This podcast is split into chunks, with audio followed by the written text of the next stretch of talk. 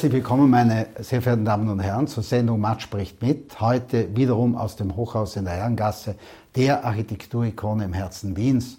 Und mich freut es heute, Professor Franz Essel begrüßen zu dürfen. Danke, dass Sie gekommen sind. Ja, vielen Dank für die Einladung. Ja, wie immer am Anfang eine kurze Einleitung. Äh, Professor Franz Essel ist Ökologe und Biologe. Er, lehr, er lehrt am Department für Botanik und Biodiversitätsforschung der Universität Wien. Ich hoffe, das passt so. Ja. Und äh, er wurde im Vorjahr, also 2022, vom Club der Bildungs- und Wissenschaftsjournalisten zum österreichischen Wissenschaftler des Jahres gekürt. Wobei man das dazu sagen muss, prämiert werden dort Wissenschaftler, die sowohl durch ihre universitäre Leistung, ihre universitäre Arbeit, wissenschaftliche Arbeit auffallen, als auch diese Arbeit an die Öffentlichkeit vermitteln können und wollen. Äh, Thema der Forschung sind Fragen der Artenvielfalt, aber auch äh, die Folgen des Klimawandels, biologischer Invasionen, immer weitreichender landwirtschaftlicher und industrieller, äh, infrastruktureller Nutzung von Flächen und deren Folgen, ja überhaupt äh, die Folgen, die durch Eingriffe des Menschen in die Natur entstehen und die Folgen für die Gesellschaft. Ich habe auch gelesen, dass Sie zu den wenigen meistzitierten, das heißt highly recited Wissenschaftler der Welt gehören. Drei Dutzend in Österreich, Sie sind dabei. Ja, äh, Mitglied des österreichischen Biodiversitätsrates und auch äh, Mitglied beim UNESCO-Programm Man and the Biosphere. Es gibt äh, sehr viel spannende Veröffentlichungen in diesem Bereich, aber ich beginne mal mit ganz einer einfachen äh, Frage, was ist ein Ökologe? Ja? Weil es klingt für mich ein bisschen wie ein Mediziner. Nicht? Also wo, bei Medizinern geht es um Krankheit und Heilung und jetzt in Analogie zur Medizin äh, gibt es die Ökologie eigentlich erst, seit es die Klimakrise gibt und die Klimaprobleme oder gab es diesen Beruf vorher schon? Ähm ich kann mir vorstellen, dass die sprachliche Ähnlichkeit von Onkologe kommt. Ja, das sind Krebsforscher und da ist man natürlich sofort im Krankenbereich oder ja, genau. in einem sehr unangenehmen Krankheitsbereich. Aber Sie beschäftigen sich ja auch mit äh, sozusagen negativen äh, Entwicklungen, äh, was die Natur angeht. Leider ergibt sich das sozusagen zwangsläufig, mhm. wenn man heute als Wissenschaftler, mhm. als Ökologe, als Biologe ja, auf die Natur schaut und sozusagen sein, sein, äh, sein Fernglas auf Naturzusammenhänge mhm. richtet. An sich ist die Ökologie aber wertfrei. Ökologen beschäftigen sich mit Zusammenhängen zwischen Arten, wie funktionieren Lebensräume, Ökosysteme, äh, was passiert, wenn äh, Lebensräume verändert werden, was passiert, wenn neue Arten in einen, Lebensräumen, in einen neuen Lebensraum eindringen und ähnliches. Aber, und ich glaube, das ist schon ganz wichtig und für meine Arbeit auch charakteristisch, ja, ja. In einer Zeit, in der die globale Kraft auf der Erde eine Art ist, also wir Menschen, mhm kommt man eigentlich kaum mehr umhin, das auch einzubeziehen in die Forschung, wenn man auf die Natur schaut. Und ja, da sind dann viele Entwicklungen, so wie Sie es angesprochen haben. Durchaus negativ. Ja. ja negativ. Und äh, das ist ja auch ein Spezialgebiet, äh, in dem Sie forschen. Es nennt sich Biodiversitätsforschung. Nicht? Das ist eine, glaube ich, besondere Disziplin, wo es auch um die Artenvielfalt geht oder um die Zusammensetzung von Arten. Genau. Biodiversität ist ein bisschen ein zungenbrecherischer Begriff, mhm. daher auch einer, der dem auch vereinfacht mit Artenvielfalt einfach übersetzen kann. Ja. Warum dieser Begriff trotzdem wichtig geworden ist, ist, weil er sozusagen versucht, neben den Arten auch mhm. andere Zusammenhänge zu inkludieren. Der Preis dafür ist diese halt etwas schwer aussprechbare Wortschöpfung. Und was beschreibt dieser Begriff im Endeffekt? Wie wir Menschen oder wie die Artenvielfalt, die Lebensraumvielfalt auf der Erde verteilt ist, mhm. wie wir Menschen oder wie sie sich auch sonst verändert. Mhm. Heute ist allerdings in der Regel der Mensch in irgendeiner Weise damit mit, äh, die Ursache, dafür ja. die Ursache. Und genau das interessiert mich. Wie verändern wir Menschen ja, das Ökosystem Erde und mhm. was für Folgen hat das auch, wenn wir Menschen sozusagen über die Grenzen des grünen Planeten leben? Äh, und das sind ja durchaus existenzielle Fragen, die dabei aufgeworfen werden über die werden wir jetzt auch reden. Vielleicht vorweg noch äh, äh, eine Frage zu Ihrer Herkunft, Ihrer Jugend, Ihrer Karriere. Ich habe gelesen, Sie entstammen einer bäuerlichen Familie, sind auf dem Bauernhof sogar aufgewachsen. Inwieweit hat äh, diese Genese, diese Erziehung, die Jugend auch Ihre Haltung mitgeprägt? Ich würde sagen, also so rückblickend, und natürlich kann ich keinen alternativen Lebensweg mir jetzt skizzieren, ja. das ist ja auch ja. ein bisschen unmöglich, aber Was schon der Fall war, so wie ich aufgewachsen bin, das ist eine kleine Ortschaft ja. ähm, in der Nähe von Steyr. Und meine Eltern und auch die ganzen Nachbarkinder waren Kinder von Bauernhäusern. Mhm. Äh, und meine Eltern haben einen Bauernhof auch gehabt und das war für mich und für meinen Bruder und auch für unsere Freunde in den Nachbarhöfen tatsächlich ein Aufwachsen im und ums Haus, mhm. am Bach, der neben unserem Haus vorbeifließt, wo wir Staudämme gebaut haben und mhm. Fische gefangen haben und Baumhäuser gebaut haben. Und dieser, ja, zum Teil spielerische oder auf jeden Fall diese starke Beschäftigung mit Natur ja. äh, und das auch wenig äh, von den Eltern angeleitete Spielen im Freien ist einerseits schon etwas, was ich zu meinen schönsten Kindheitserinnerungen zähle. Und ich glaube, es war schon auch der Eintritt in diese ja, spätere dauerhafte Beschäftigung mit, mit Natur, wissenschaftlich in meiner Arbeit, aber es ist auch sozusagen auch eine Leidenschaft für mich weiterhin geblieben. Würden Sie sagen, Ihr Beruf ist so etwas in die Berufung auch? Hm. Ja, also Sie leben auch Ihre Leidenschaft. Schon, ja. ja. Also es ist natürlich immer sehr schön, wenn man das sagen kann, mhm. wenn man seinen eigenen Beruf ja, mit den Interessen so stark Übereinstimmung bringen kann. Und vor allem auch, wenn man diese Leidenschaft, die dann vielleicht am Anfang dazu geführt hat, auch ja, mittlerweile nach mhm. einigen Jahrzehnten immer noch, immer noch hat. spürt. Ja. Genau. Mhm. Sie haben, was ich also nachgelesen habe, Ihre Laufbahn eher im, sogar im angewandten Naturschutz begonnen und dann die wissenschaftliche Karriere eingeschlagen. Warum haben Sie sich dann für die Wissenschaft entschieden? Zum einen, aber zum anderen auch erklärt es auch ein bisschen Ihr Engagement, Ihr, Ihren Zugang auch zu einer breiteren Öffentlichkeit äh, und sehen Sie da die Wissenschaft zum Teil auch als Handlungsanleitung, eine Aufforderung zur Handlung, zur Teilhabe?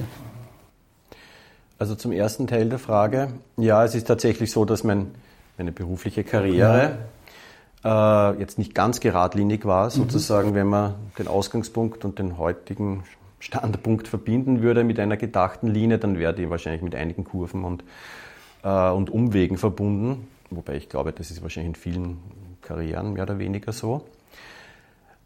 Und eine Änderung, die es auf jeden Fall gegeben hat, war, dass ich ausgegangen bin in meiner inneren Motivation früher sehr stark von auch von Naturschutz ja. und auch von durchaus praktischem Naturschutz mhm. in Österreich. Über eine recht lange Zwischenstation beim Umweltbundesamt äh, habe ich aber für mich herausgefunden, dass ich eigentlich tatsächlich auch an grundlegenden Fragen ein starkes Interesse habe. Und daraus hat sich dann sozusagen dieser akademische, ja, letztlich Werdegang der weitere dann äh, mhm. ableiten lassen oder mhm. hat sich daraus ergeben. Das Gute daran ist, weil ich, ich kenne verschiedene Seiten. Ich kenne sozusagen aufgrund meiner Herkunft ja, einigermaßen die landwirtschaftliche, die bäuerliche Seite. Ich kenne eigentlich recht gut den Naturschutz in Österreich auf verschiedenen Ebenen und auch letztlich innerhalb der EU und in Europa. Und ich kenne jetzt tatsächlich schwerpunktmäßig auch sehr gut die mhm. Forschung. Und wenn ich dann, das was Sie auch angesprochen haben, versuche auch über meine Einsichten ja letztlich auch zu kommunizieren, um einfach auch die Bedeutung intakter Natur herauszuarbeiten, dann hilft mir das schon. Mhm. Äh, die Wissenschaft steht ja sozusagen für Objektivität, äh, Sachlichkeit. Das Engagement ist doch subjektiver, ist mehr verbunden auch mit Polemik. Äh, inwieweit lässt sich Wissenschaft und Engagement verbinden? Sind es zwei Paar Schuhe oder kann man das trotzdem äh, zusammenführen? Bei Ihnen habe ich das Gefühl, es wird auch ein bisschen zusammengeführt. Ja, das ist eine spannende Frage und ich kann jetzt nicht, also nicht behaupten, ich hätte hier sozusagen den Stein der Weisen gefunden oder gepachtet. Ich kann Ihnen nur meine persönliche mhm. ja, Meinung dazu sagen. Ähm, ich, gerade wenn man in einem Bereich als Wissenschaftler arbeitet, der auch gesellschaftlich relevant ist mhm. oder auch stark relevant ist, und das sind Umweltwissenschaften heutzutage ganz sicher, sehe ich schon noch für mich persönlich als wichtig, aber es ist eine Frage, die muss jeder für sich beantworten, jeder Forscher, mhm. jede Forscherin. Das jetzt für mich nicht nur zu behalten oder vielleicht mit Forschungskollegen in Fachjournals zu teilen, sondern letztlich auch über diese wissenschaftlichen Expert Ergebnisse und über diese ja, Einsichten, die ich daraus ableite, auch in einen Dialog zu treten mit einer nicht wissenschaftlichen Öffentlichkeit, also letztlich mit jedem und jeder. Mhm. Ähm, aber es ist eine persönliche Entscheidung. Ich glaube allerdings sehr wohl, dass es in einer Zeit, wo das ganz stark spürbar ist, dass es sich um essentielle Fragen handelt, mhm. dass wirklich wichtig ist, das zu machen. Und das Spannungsfeld existiert natürlich trotzdem. Ja. Einerseits bin ich Forscher, andererseits beziehe ich dann irgendwann auch Positionen. Mhm. Und das ist ein Spannungsfeld. Ich glaube, es ist halt wichtig, transparent und nachvollziehbar zu bleiben, nahe an den Fakten. Mhm. Es ist aber klar, wenn ich für einen kurzen Zeitungs-, Fernseh- oder Radioauftritt eine Aussage positionieren möchte, damit sie verstanden wird, dann muss die etwas pointierter sein, als wenn ich einen Fachartikel schreibe. Mhm. Ähm, fühlen Sie sich als Wissenschaftler auch von der Politik ernst genommen, weil Sie sind ja in vielen Beratungsgremien, Beiräten. Äh, in einer Zeit, wo ein Minister sagt, da gibt es die Wissenschaft und dann gibt es die Fakten. Äh, es scheint ja irgendwie da was fehlgeleitet zu sein. Ja, es war immerhin nicht der Wissenschaftsminister. Gott sei Dank. Aber es war, glaube ich, ein Minister. Es war der Innenminister. Ja, okay. Es war der Innenminister, der derzeitig. Fühlt man, sich, fühlt man sich da als Wissenschaftler, ich meine, wir haben jetzt, Österreich hat jetzt wieder einen Nobelpreis bekommen, Sie sind Wissenschaftler des Jahres, fühlt man sich da ernst genommen, wenn man solche Aussagen hört? Es ist klar, dass man als Politiker natürlich ganz vielen Einflüssen ausgesetzt ist. ähm, und ja, okay da muss man letztlich auch sagen, wissenschaftliche Fakten sind ja auch je nach Thema mhm. mal mehr, mal weniger wichtig und nach, nach persönlicher oder Parteiorientierung wird das sicher auch noch sehr unterschiedlich gewichtet. Grundsätzlich wäre ich natürlich schon, finde ich es schon wichtig, ja. wenn ich relevante politische Entscheidungen treffe, die sollten durch nachvollziehbare Fakten gestützt sein. Mhm. Das ist natürlich nie frei von Interpretation. Gerade als Politiker vertrete ich auch gewisse Weltanschauungen oder Gewichte, gewisse habe gewisse Abwägungen zu treffen, das ist schon klar, das ist ja Teil des politischen Geschäftes. Allerdings Aussagen, die sozusagen grundsätzlich Faktenorientiertheit in Frage stellen, glaube ich, dienen weder unserer komplexen Gesellschaft äh, und schon gar nicht der Bevölkerung. Sie haben in einem Interview äh, gesagt, das habe ich auch nachgelesen, Österreich besitzt gemessen an seiner Größe eine äußerst hohe Artenvielfalt. Ja, also jetzt sind wir beim Biodiversitätsforscher. Warum äh, gerade Österreich? Naja, das ist natürlich ein bisschen ein, ein, ein Zufall auch. Ja. Nämlich einfach ein Erbe unserer ja, Nationswertung, wenn man so möchte. Das, was Österreich auszeichnet, ist halt ein sehr unterschiedliches äh, und auch in vielen Bereichen immer nur landschaftlich mhm. sehr schönes Gebiet. Meine, mhm. Davon lebt bis zu einem gewissen Grad der Tourismus. Ist auch, würde ich sagen, ein Teil unserer nationalen Identität, sage ich mal, die schöne Landschaft. Wenn man genau schaut, ist das heutzutage nicht immer mehr der Fall, ja. aber es gibt einen Anteil von, von Bergen, also von den Alpen, bis hier in Ostösterreich mhm. zu den Ausläufern der pannonischen Tiefebene, wo Steppenarten vorkommen. Dann in der südlichen Steiermark und in Kärnten, wo das Mittelmeer dann nicht mehr sehr weit ist, kommen viele Arten des Südens mhm. gerade noch in Österreich vor. Und dieses Zusammentreffen unterschiedlicher Einflüsse, unterschiedlicher Artverbreitungen führt tatsächlich zu einem überdurchschnittlich hohen Artenreichtum was das auch interessant macht für einen Biodiversitätsforscher. Mir ist, äh, mir ist, wahrscheinlich bin ich nicht der Einzige, äh, aufgefallen, äh, wenn man früher mit dem Auto, als wir Kinder waren, durch Österreich gefahren äh, ist, musste man immer wieder die Windschutzscheibe reinigen von den vielen äh, Insekten, die quasi da mitgenommen wurden, ja, getötet wurden. Heute scheint mir das viel weniger der Fall zu sein. Äh, hat es auch mit, dem, mit der Reduktion von, von äh, Tieren zu tun? Äh, oder anders gefragt, was hat sich verändert und wie gefährdet ist diese Artenvielfalt in Österreich? Gerade wenn es um kleine, unauffällige mhm. Arten, die aber ganz entscheidend für das Funktionieren äh, der Natur sind, mhm. also Insekten, ja ist es häufiger schwierig, aus dem eigenen Leben wirklich objektiv abzuleiten, was hat sich zum Beispiel verändert über 20, 30, 40 ja, Jahre. Ja. Das, was Sie ansprechen, ist, glaube ich, schon etwas, was viele Leute auch auffällt, erleben, was, ja? genau, mhm. dass sich hier offensichtlich tatsächlich ja, im Durchschnitt viel weniger Insekten in der Luft befinden. Äh, das wird mittlerweile auch durch einige Studien sehr stark gestützt. Mhm. Ähm, eine vor etwa zehn Jahren in Deutschland veröffentlicht, die hat gezeigt, dass über einen Zeitraum von etwa 30, 40 Jahren deutlich mehr als die Hälfte der Biomasse, also letztlich der Anzahl dieser Insekten in diesem Gebiet, das untersucht worden ist, verschwunden ist. Es gibt mittlerweile andere Studien, die gehen in dieselbe Richtung. Also es zeigt sich schon dieser gravierende Rückgang, mhm. Der sicher nicht eine Ursache hat, sondern das ist sicher ein Zusammenwirken von intensiver, immer intensiverer Landwirtschaft, mhm. ähm, auch von, von, Giften, also von Bioziden, die eine Rolle spielen ähm, und anderen Aspekten, die aber dazu führen, dass Insekten wirklich stark zurückgehen und infolge davon aber auch viele andere Arten. Wenn das Artensterben äh, quasi so weitergeht wie bisher, was wären die Folgen für die Menschen, für die Gesellschaft? Wie sehen Sie das? Ich glaube, also man muss einmal nicht konstatieren, wenn wir von intakter oder auch weniger intakter Natur sprechen, dann sprechen wir von unglaublich komplexen Systemen. Mhm. Ja. Das heißt, es wird uns auch nie ganz genau möglich sein, punktgenau zu sagen, was in 10, 20, 30 Jahren passieren wird an einem gewissen Ort. Mhm.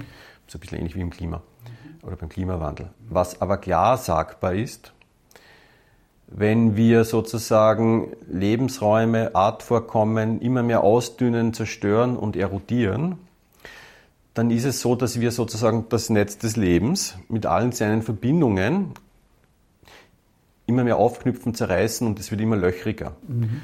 Und das bedeutet für uns, dass zum Beispiel Ernteerträge unsicherer und instabiler werden. Mhm. Denn ohne Bestäuber gibt es ja keine Ernte.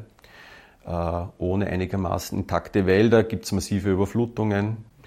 Äh, ohne einen halbwegs gesunden Boden sind Ernteerträge auch eine sehr unsichere Sache. Um nur ein paar Beispiele zu bringen, das mhm. lässt sich aber nicht nur deutlich verlängern, diese Liste.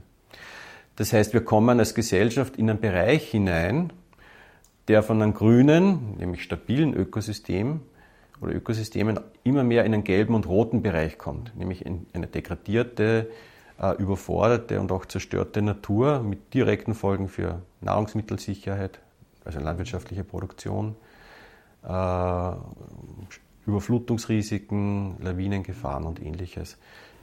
Äh, Sie sprechen auch, also ich habe den Begriff auch bei Ihnen gelesen, Neo, äh, Neobiota. Äh, es geht, glaube ich, um Bioinvasoren, das heißt also auch ein Austausch äh, der Arten, dass also neue Arten hierher kommen, ähm, die heimischen Arten zum Teil verdrängen. Ist das nur negativ zu sehen oder gibt es da unter Umständen auch positive Aspekte? Also negativer Aspekt weiß ich nicht, wer, wenn wir plötzlich wie am Gardasee irgendwelche Moskitos haben, von denen man Denguefieber bekommen kann, nicht? Aber äh, wie, wie, wie stufen Sie das überhaupt ein? Weil diese Artenaustausch hat es wahrscheinlich früher auch schon gegeben, nicht? Aber wie sehen Sie das heute? Äh, Problem oder durchaus auch, äh, können Sie dem auch Positives abgewinnen? Also Wissenschaftler sind das globale Experimente, ja. ja die wir ja. quasi täglich machen, indem wir manchmal absichtlich, häufig auch unabsichtlich, also wir Menschen, Arten woanders einführen. Mhm. Und was damit passiert ist, dass die Kontinente und Inseln, die über Jahrmillionen, viele Jahrmillionen getrennt waren, das physisch immer noch sind.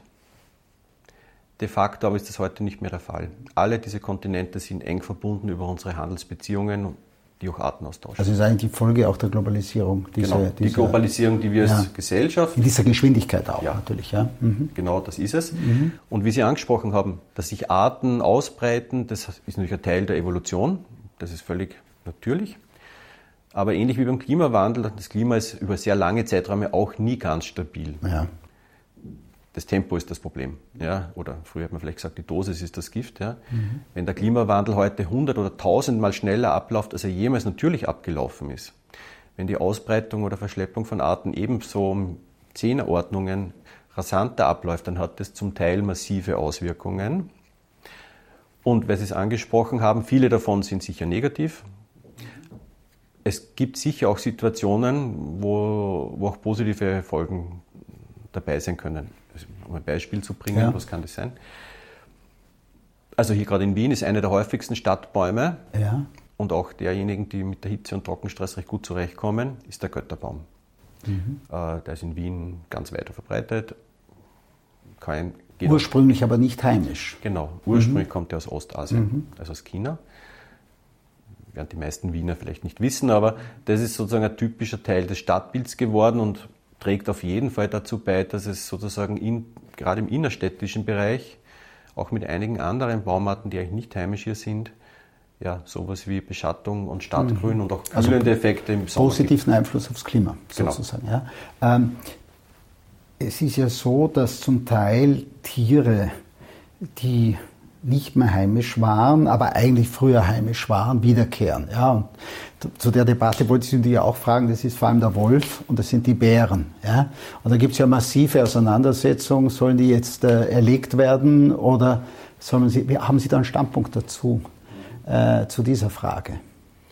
Ja, das ist natürlich eine hochemotionale Debatte, die genau. könnte man natürlich formatfühlend ausfüllen, aber ich mache es sehr kurz, ich habe schon einen Standpunkt, ja. einen Standpunkt dazu. Was wir in Europa erleben, ist, dass ähm, in den letzten Jahrzehnten vor allem einige dieser großen Säugetiere und auch mhm. Raubvögel gibt es einige dazu, ja. also zum Beispiel Kaiseradler oder Seeadler, die früher durch Überjagung über, aus großen Teilen verschwunden oder ausgerottet wurden, dass die sich wiederholt haben und auch ja, zum Beispiel in Mitteleuropa und Österreich wieder besiedeln. Und was ich nachvollziehen kann, dass das auch für manche, da geht es vor allem um Bauern, zum Teil auch um Jäger, die, mhm. da, die da Probleme damit haben, das kann Probleme verursachen. Was ich aber sehr wohl auch auf jeden Fall dazu sagen möchte, ich bin überzeugt, dass es für alle diese Arten in Österreich genug Platz gibt mhm. und aus meiner Sicht auch geben muss. Äh, und es mir eigentlich nicht ganz nachvollziehbar ist, dass das ähm, ja, offensichtlich so, so schwierig ist, äh, das auch wirklich umzusetzen. Wenn ich nur den Blick von Wien aus gar nicht weit weg in den Osten ja. richte, in die Slowakei, also ich fahre mit dem Auto, wenn man von Auto hier drei Stunden in die zum Beispiel Mala Fatra fährt, das ist ein Gebirge ja, nördlich von Bratislava, ein bisschen höher als der Wienerwald. Dort gibt es Luchs, Wolf und Bären in relativ großen Beständen, umgeben auch von Siedlungen. Mhm. Und das ist sowohl sozial akzeptiert, es gibt einen Umgang und auch ein Leben mit ja. diesen Arten. Es gibt auch ein bisschen Tourismus, weil man das manchen Westeuropäern zeigen kann dort sehr gut, diese Tiere in freier Natur. Also was ich damit sagen will, ist, man muss schon eine Abwägung machen, ja. man muss sicher auch Härten ausgleichen aber es gibt sicher Regionen, wo eine Koexistenz möglich ist. In welchem Zusammenhang würden Sie sagen, steht dieser Artenverlust unter Klimawandel? Ist es ein sehr enger Zusammenhang, klar nachvollziehbar? Ich meine, bestimmte äh, Tiere, aber auch äh, Pflanzen können ja auch selbst bei aller Globalisierung ja hier nur wachsen, wenn es wärmer wird oder leben, wenn es wärmer wird. Also da wäre für mich schon ein Zusammenhang da. Aber ist er wirklich so klar äh, ersichtlich? Die Artenkrise oder die, ja, sagen wir, die Artenbiodiversitätskrise und die Klimakrise sind eigentlich aus meiner Sicht zwei Seiten aber einer Medaille. Mhm. Warum? Erstens, ein erheblicher Teil der Treibhausgase, also das, was den Klimawandel verursacht, stammt aus der Zerstörung von Natur. Etwa 25 Prozent, ein Viertel, stammt aus der Rodung von Wäldern, aus einer zu intensiven Landwirtschaft, die Methan oder Lachgas freisetzt, das sind auch ganz wichtige Treibhausgase, etwa über Gülle, mhm. stammt aus der Entwässerung und Zerstörung von Feuchtgebieten, wo dann der Torf aus dem Boden abgebaut wird und in die Luft geht und aus anderen Sachen. Das heißt, es ist viel relevanter als etwa der Autoverkehr. der globale so Beitrag ja. zu den Treibhausgasen ja. aus ja. der Zerstörung von Natur ist relevanter, als es der Autoverkehr alleine für sich betrachtet ist. Mhm. Aber das wäre jetzt kein Kleinrechnen des ja, ja, anderen, klar. sondern es zeigt die Dimension. Ja. Aber es ist relativ unsichtbar in vielen Fällen. Große Waldbrände, wie wir sie heuer zum Beispiel in Kanada gehabt haben, die sind natürlich sofort sichtbar. Da werden große Mengen Kohlenstoff freigesetzt, ja, direkt in die Luft. Aber in vielen anderen Fällen ist diese Kohlenstofffreisetzung nicht so sichtbar wie bei einem Schornstein, mhm. sondern der weicht halt langsam und diffus. Aber es zeigt ganz deutlich, ich kann die Klimakrise nur gemeinsam mit der Naturkrise lösen. Ich muss die Landnutzung naturverträglicher gestalten, global, aber auch in Österreich. Also da geht es um den Flächenverbrauch auch, oder? Zum um Beispiel um Flächenverbrauch, genau. Ja. Äh, und um die, das, ja, mhm. global werden sehr viele Waldflächen gerodet, mhm. zum Beispiel in Kulturland umgewandelt. Mhm. Und auch hier ist es wichtig, eine andere Landnutzung zu haben, um wirklich Waldflächen für die Zukunft zu bewahren.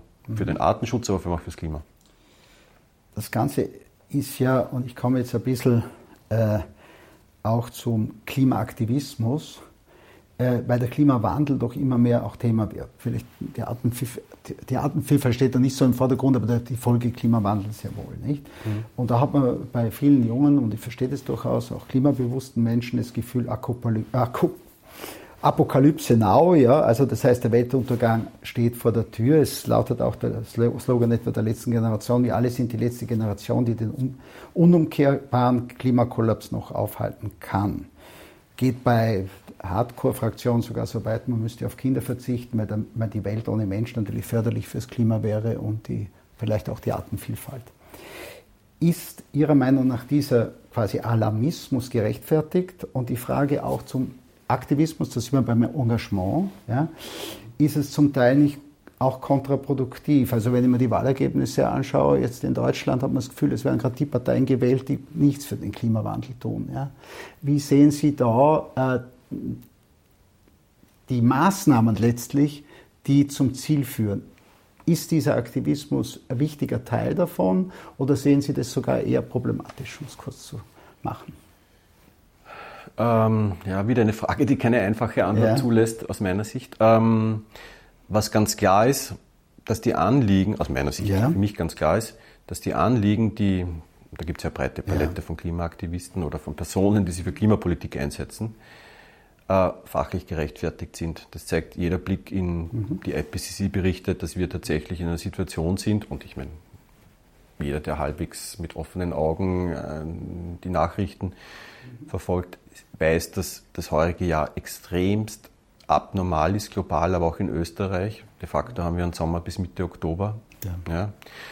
Und das ist der weltweite Durchschnitt. Ja. Also wir sind wirklich äh, weit, weit weg von einer ernstzunehmenden Klimapolitik, die es tatsächlich ermöglicht, den Klimawandel einigermaßen zu begrenzen. Mhm. Und das ist natürlich ein sehr alarmierender Befund. Mhm. Ja, ich verstehe daher die Motivation und auch, ähm, ja, dass man dazu versucht, auch verschiedene Mittel zu ergreifen, um auch die Bevölkerung aufzurütteln.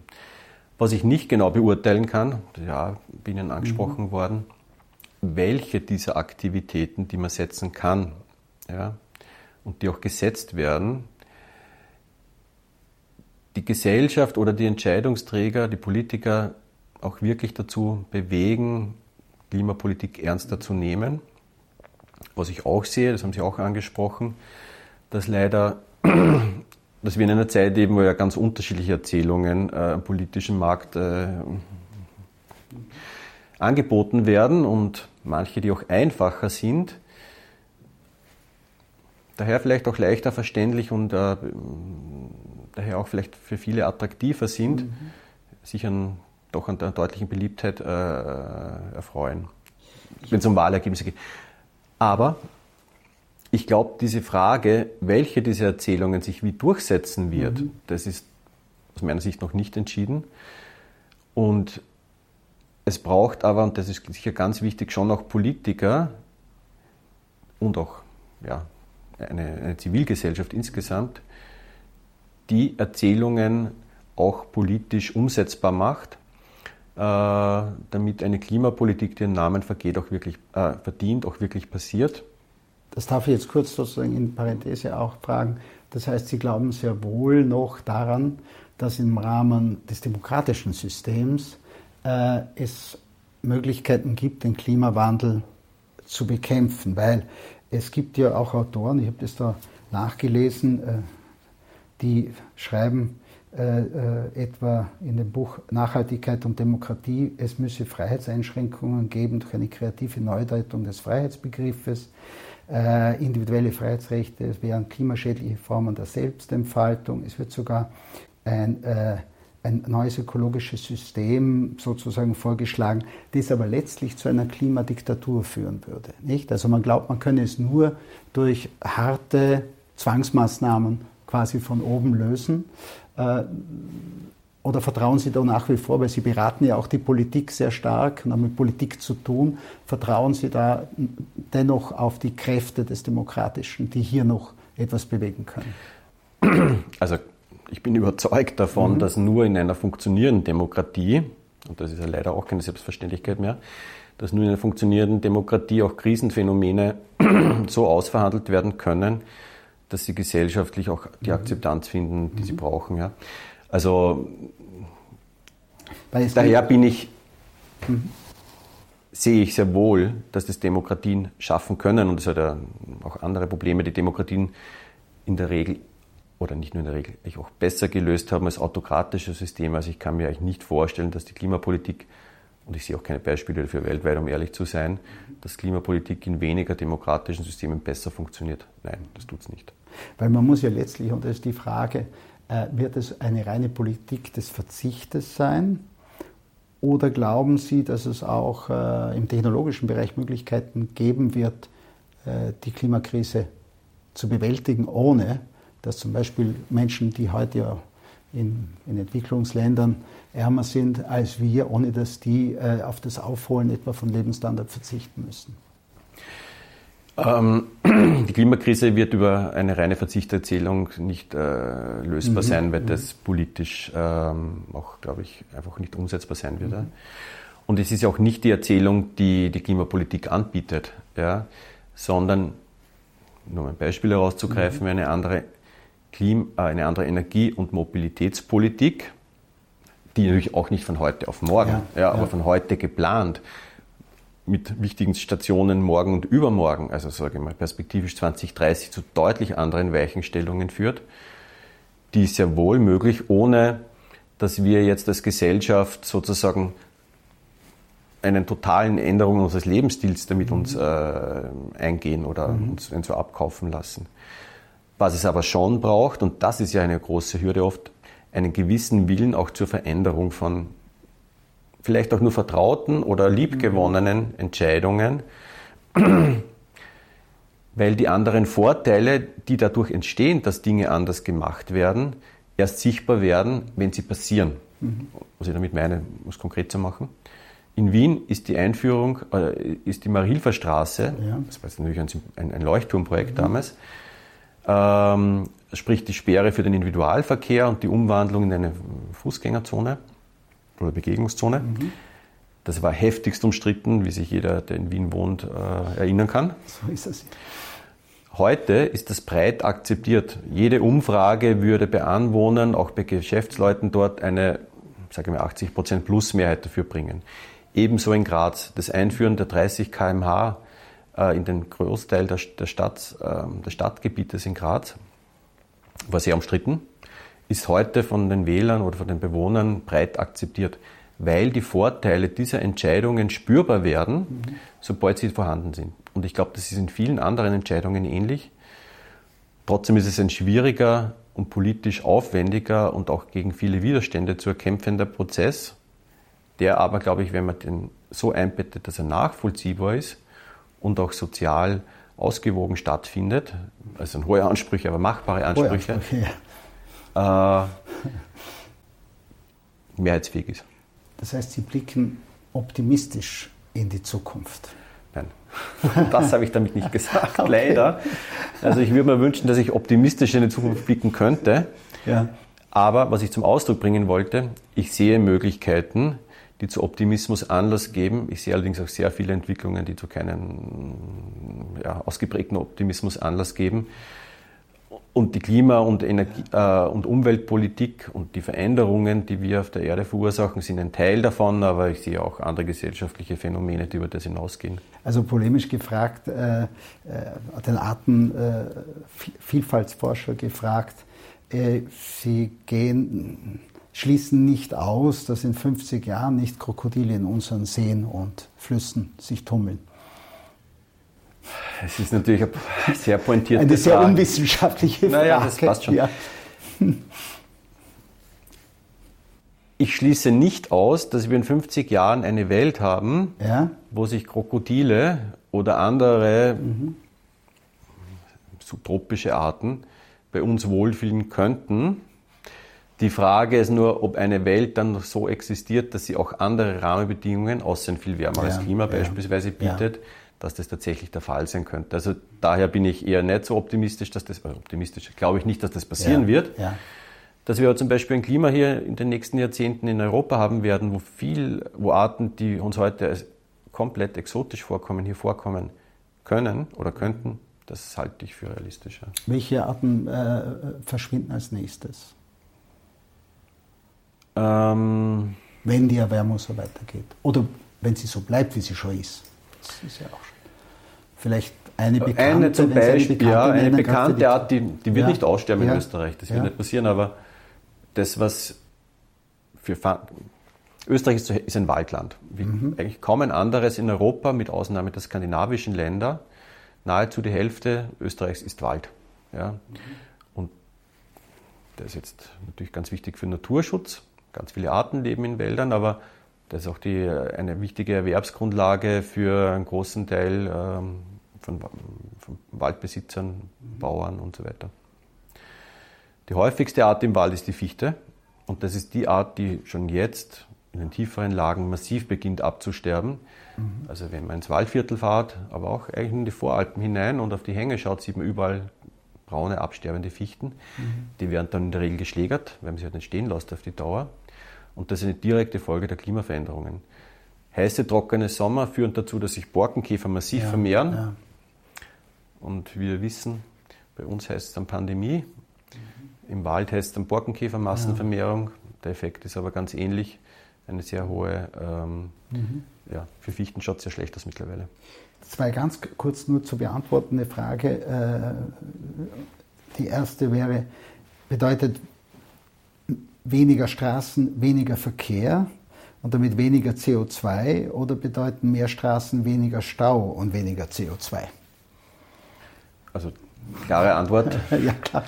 Die Frage beantworte ich mit der ersten ja. Antwort, die Sie vorgegeben ja. haben als Vorschlag. Es ist ganz klar, dass, also in Österreich, ein Beispiel. Mhm. Niederösterreich hat ein Straßenbaubudget, also Zahlen aus dem mhm. Landesabschluss, von 450 Millionen Euro. Das betrifft nicht Autobahnen und Schnellstraßen, weil die baut die ASFINAG ja. und finanziert der Bund. Ja. Das Naturschutzbudget in Niederösterreich ist 15 Millionen Euro. Also das Verhältnis Gut. 1 zu 30. Mhm. Dieses Missverhältnis, nämlich eine überproportionale Förderung weiterhin der fossilen, äh, ja, aus der fossilen Zeit stammenden Individualmobilität, mhm die ganz stark darauf basiert, wir bauen neue Straßen. Die führt dazu, dass dann außerhalb der Orte das passiert, was man überall sieht. Einkaufszentren, Gewerbegebiete, alles Mögliche entsteht dann dort. Es wird auch nahezu unmöglich, seine, seine täglichen Wege zu erledigen, wenn ich in einer mhm. kleineren Ortschaft oder einer kleineren Stadt wohne, ohne Auto, weil im Zentrum immer weniger angeboten wird, alles am Stadtrand sich befindet und das schreibt eine Entwicklung fort, die weder für die Lebensqualität gut ist der mhm. Leute, aber die auch eine Klimapolitik letztlich und auch eine, ja, eine landschaftsschonende Verbauung letztlich äh, unmöglich macht. Mhm. Äh, vielleicht noch kurz zu Monsanto, also zur Verwe Verwendung von Pestiziden mit dem Wirkstoff Glyphosat. Äh, ist es Pflanzenschutzmittel inzwischen eine Umschreibung, ein Euphemismus für Tiervernichtungsmittel und Menschengift. Und äh, wie sehen Sie die weitere Vorgangsweise da? Wird es einmal ein Verbot geben und wäre es sinnvoll? Ja, da muss ich mir ein bisschen vorsichtig mhm. ausdrücken, weil ich bin kein Pestizidspezialist mhm. oder Herbizidspezialist. Äh, ja. Glyphosat ist meines Wissens das mit Abstand am häufigsten eingesetzte Totalherbizid. Sogenanntes Pflanzenschutzmittel. Genau. Ja? Also die, Was aber nicht alle schützt. Oder? Nein, es gibt, also Glyphosat ist an sich ein Totalherbizid. Ja. Also wenn ich Glyphosat einsetze, dann ist alles, was da wächst, in den nächsten Wochen braun. Mhm. Aber in Kombination mit äh, zum Beispiel genetisch veränderten Pflanzen kann ich auch Resistenzen einbauen.